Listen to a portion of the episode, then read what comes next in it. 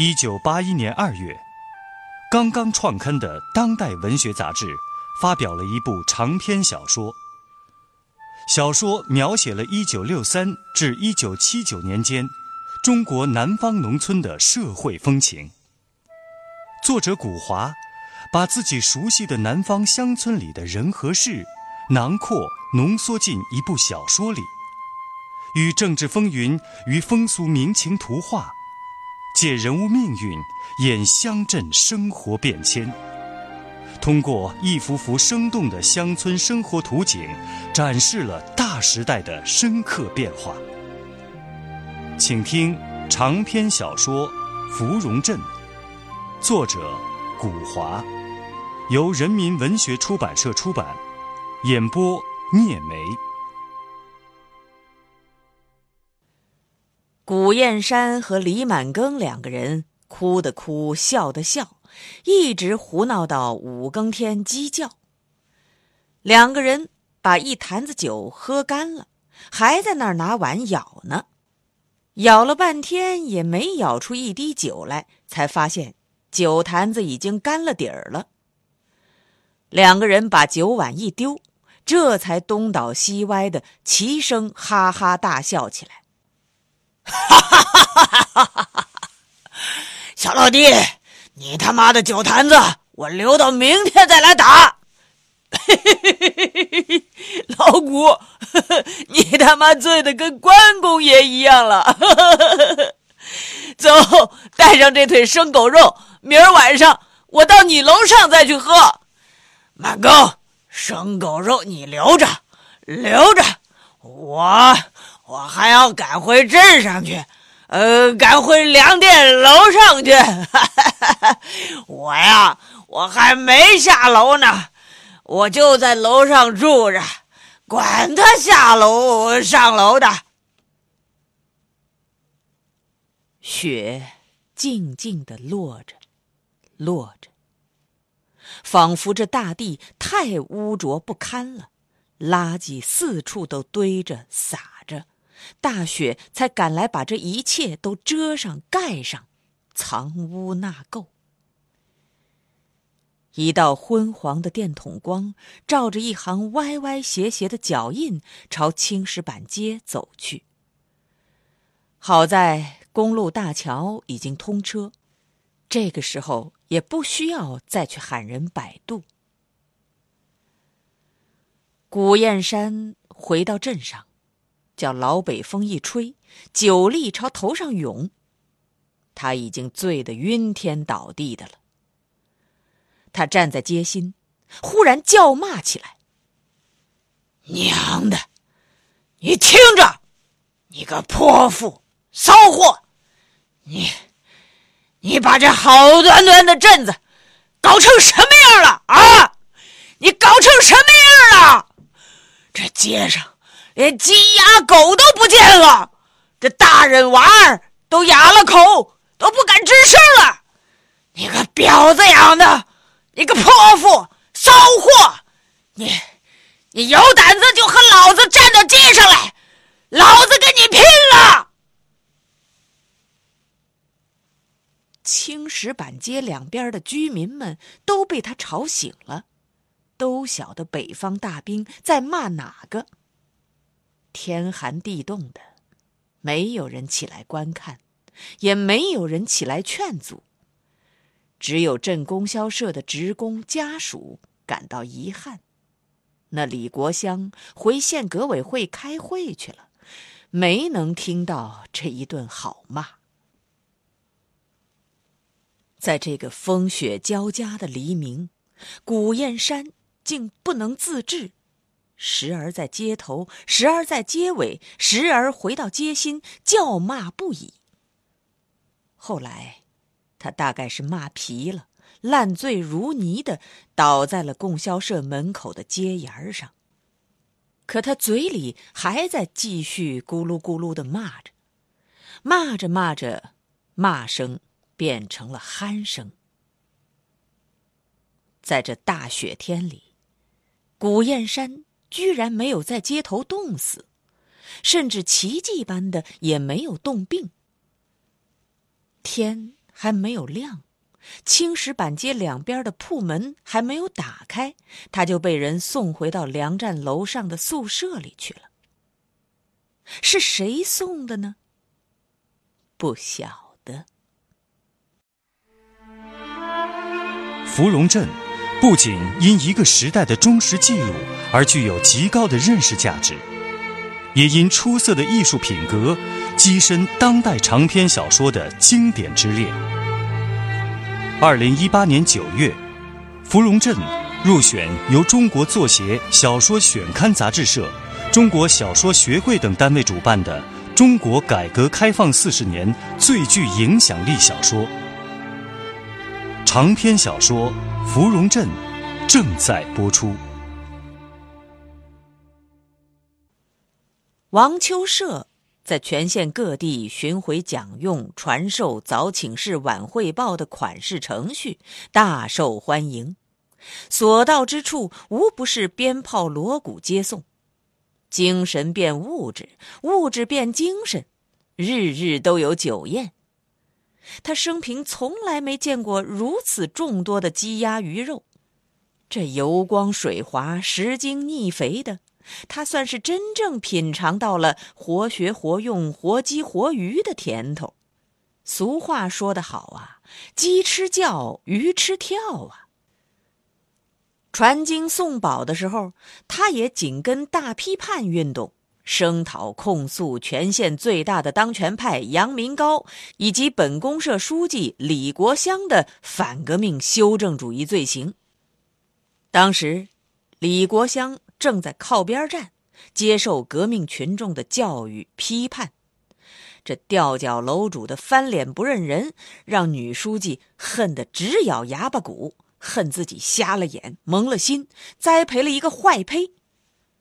李国香自怨自艾：“哎，活该，搬起石头砸自己的脚，是你自己把他当根子，介绍他入党。”提拔他当大队支书，还打算进一步的把他培养成国家干部，甚至对这个比自己年纪大不了几岁的单身男人有过亲密的意念。可是，我这一番苦心都喂了狗了。哼，他不独忘恩负义，还恩将仇报，过河拆桥，趁人之危到处去控诉舅舅和我自己。王秋社呀，王秋社，你可真是一条蛇呀，一条刚要进洞的秋蛇。当时，在一些靠边站受审查的干部们中间，流传着这样一支歌谣：“背时的凤凰，走运的鸡，凤凰脱毛不如鸡。有朝一日毛复起，凤还是凤来，鸡还是鸡。”这支歌谣，李国香经常念在口头，默在心头，给了他信念和勇气。大概只过了不到一年的时间，这李国香果然就应验了这首歌谣。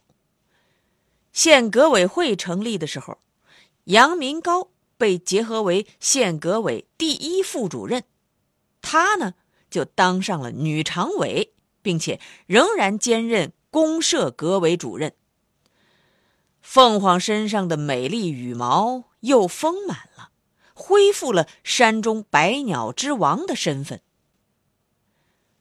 那王秋社呢？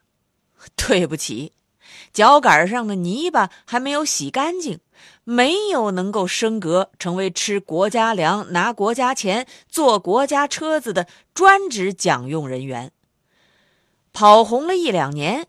一花引来百花香，全县社社队队、角角落落都普及了早请示、晚汇报的三中于活动，而且涌现了一批新的活学活用的标兵。这人家念诵誓词的时候，普通话不砸本地腔，挥动红宝书的姿态比他要优美，而且还会做语录操、跳中字舞。相比之下，他这在全县最早传授崇拜仪式的标兵，那就自惭形秽，完成了历史使命了。因而，在一般的革命群众干部眼里，他也不像先前那样稀有宝贵了。不久，上级号召三结合领导班子里的群众代表要实行三不脱离，回到原单位去抓革命、促生产。他呢，也就回到了芙蓉镇，担任本镇大队革委主任一职。这一来啊。他就又成了李国香同志的下级了，凤还是凤来，鸡还是鸡呀。人是怕吃后悔药的，这是生活的苦果。一年前，李国香曾经为栽培了吊脚楼主而悔恨，一年后呢？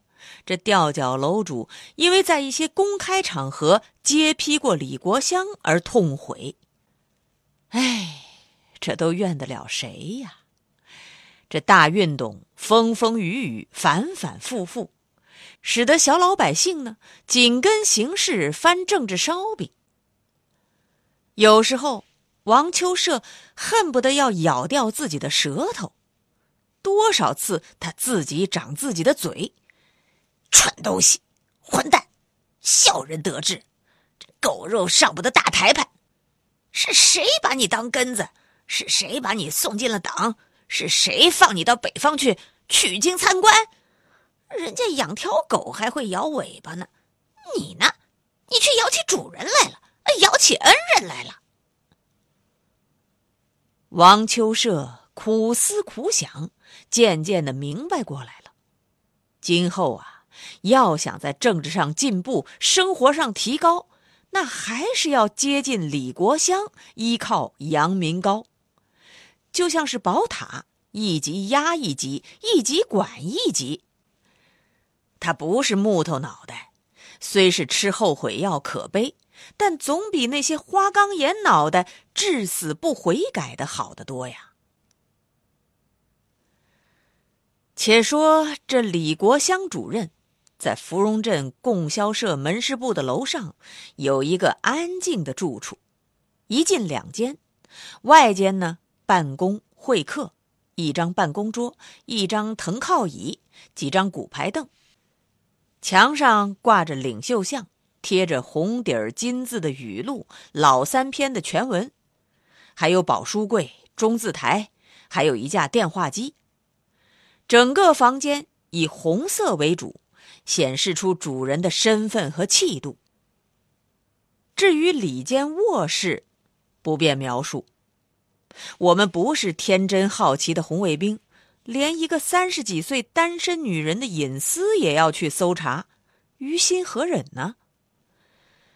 这房间一到下午六点之后，楼下的门市部一关门，供销社职工回了后院家属宿舍。就僻静的连鬼都能打死人。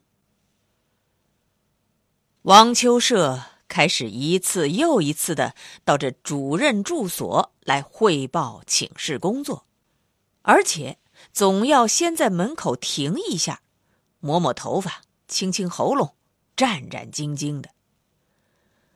李国香呢，却一直不愿意私下接待他，所以他一直也没能进的门去。不过他也不气馁，他相信只要自己心诚，总有一天会感动女主任，视作碉堡也会被攻破的。这一天，他又轻轻的敲了敲门板。李李主任，李书记，李国香不知道在里头跟谁笑嘻嘻的呢。听到外面有人叫，他问道：“ 谁呀？”“呃，我，我，呃，王王秋社。”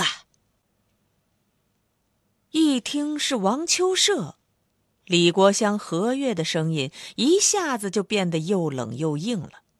“你什么事啊？”“我，我，我，我有我有点子事，有事以后再讲。”我这儿正研究材料呢，不得空。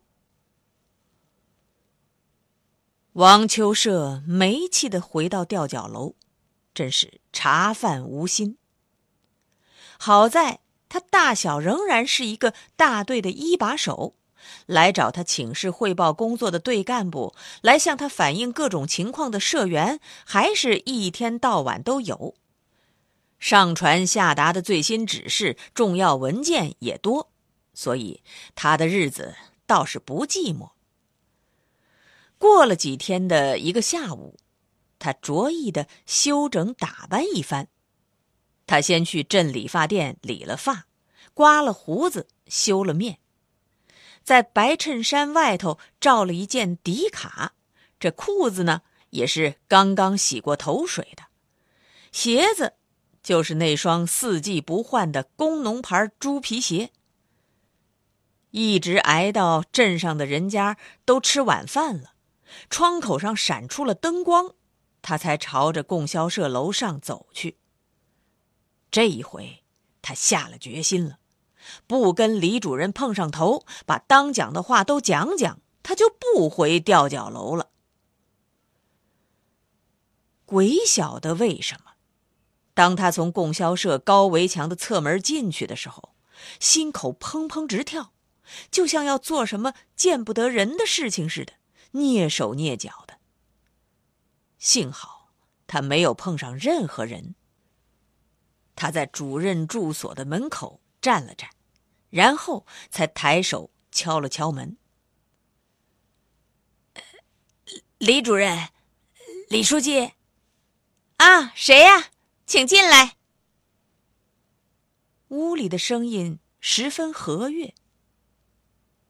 王秋社推门进屋，李国香正坐在圆桌旁享用着一只清焖鸡呢。一看是王秋社，你什么事啊？你最近来过好几次了吧？是不是啊？有话就讲吧。今天下午客人多，像从旱灾区来的，把三壶开水都喝干了。李国香只看了他一眼，就又把注意力集中到青焖鸡上去了。可是这一眼给王秋社的印象很深，他觉得女主任是居高临下的望了望他。眼神里充满了冷笑、讥讽，而又不失他作为一位领导者对待下级那种满不在乎的落落气度。王秋社的心里直打鼓，舌头也有点打结巴。李李主任，我我我我想想。想向领导上，呃，做做做做个思想汇报，呃呃，检讨，思想汇报，检讨，哼，你一个全县有名的标兵，到处讲用，表现很好嘛，啊？李国香略显惊讶的又看了王秋社一眼，这积怨立即像一股胡椒水袭上了心头。哼，我说王支书，你也不要太客气、太抬举我了。这俗话讲，强龙斗不过地头蛇，只怕我这个当公社干部的想巴结你们，还巴结不上呢。我头上这顶小小的乌纱帽，还拿在你这些人手里，随时喊摘就摘呢。李主任，李李书记。你你就是不笑我骂我，我我都没脸见人呐！我我特别是没脸来见你，我我是个混蛋，我我才得意了几天，我就忘了恩人了。王秋社的脑壳垂下来，像一穗熟透了的谷子。他自己弓着身子，找了一张骨牌凳坐下，双膝并拢，双手放在膝盖上，坐得规规正正的。李国香这时候仿佛产生了一点好奇心，他一边斜着脸咬鸡腿，一边饶有兴味的问：“那你怎么还来见我呀？这么不自爱、不自重？我，我，我文化低，水平浅，看不清大好形势，只晓得跟着喊口号。我，我就是一只丑八哥，学舌都都学不像。李国香又看了他一眼，忽然发现，这王秋社今晚上的长相、衣着都颇不刺目，不那么叫人讨嫌了。唉，王支书啊，你有话就讲吧。我呢，一贯主张言者无罪，半吞半吐，倒霉。哎，李主任、李书记，我。我向你当主任的认罪，我，我是个坏胚，我是个忘恩负义的坏胚，我对不起你，对不起县里的杨书记，是你和杨书记拉扯着我，我才入党当支书，像个人样。可我，可我，也跟着人学舌，在讲友会上牙黄口臭的批过你和杨书记。我，我，我是跟着形势，可是，如今，如今我天天都吃后悔药啊！我，我真恨不得我自己把自己捆了，来听凭你领导处置啊！我，我是亏了你主任的苦口婆心的栽培。我我对不起上级，哎，我这一脚跌得太重了，呃，我如今只想着向你和杨书记悔过请罪啊，呃，书记啊，我真该在你面前打自己一百个嘴巴子。王秋社就像是一眼缺了口的池塘。清水浊水哗哗的流，提起往事，心酸的热泪扑簌簌掉，落在楼板上滴答作响。李国香听着听着，先是皱了一会儿眉头，接着就闷下脸来。王秋社的哭泣痛悔，仿佛触动了他心灵深处的某根孤独寂寞的神经。唤醒了几丝丝温热的柔情。他的脸色有些沮丧。他用手帕抹了抹双手上的油腻，身子跌坐在藤围椅里，一副软塌塌无力的样子。他神思有些恍惚，但是只恍惚了几秒钟，就又坐直了身子，扬了扬眉头。仍然以冷漠鄙夷的目光盯住了王秋社。行了，都过去了，过去就过去了。是你记性好，有些什么事我都记不得了。我才不在乎呢，人家骂几声、批几句，对我是教育，是帮助。你倒是这么一提再提。又是认错了，又是检讨了，哼！我可没要你这么做。你吃不吃什么后悔药，我也不感兴趣。李主任，我我是诚心诚意的，我我晓得，你你最是心软，肯饶人。王秋社已经留意到女主任仍然打着官腔。拒他于千里之外，他心里扑通扑通的捏了两手冷汗，感到一种痛苦的失望。但是，他不能到此为止，知难而退。他一定要讲出一点有吸引力的东西来，让女主任意识到自己也还是有那么点使用的价值的。这个时候，他倒是头脑非常的冷静。他想起来，前些时听人说过，大队秘书李满庚和四清下台干部古燕山深更半夜的打狗肉平火，两人喝得烂醉，讲了不少反动话，那北方大兵还在雪地里骂了大街。对，就先呈上这个情况。反正这年月，你不告人家，人家还告你呢。您刚才听到的是长篇小说《芙蓉镇》，作者古华，由人民文学出版社出版，演播聂梅。感谢您的收听。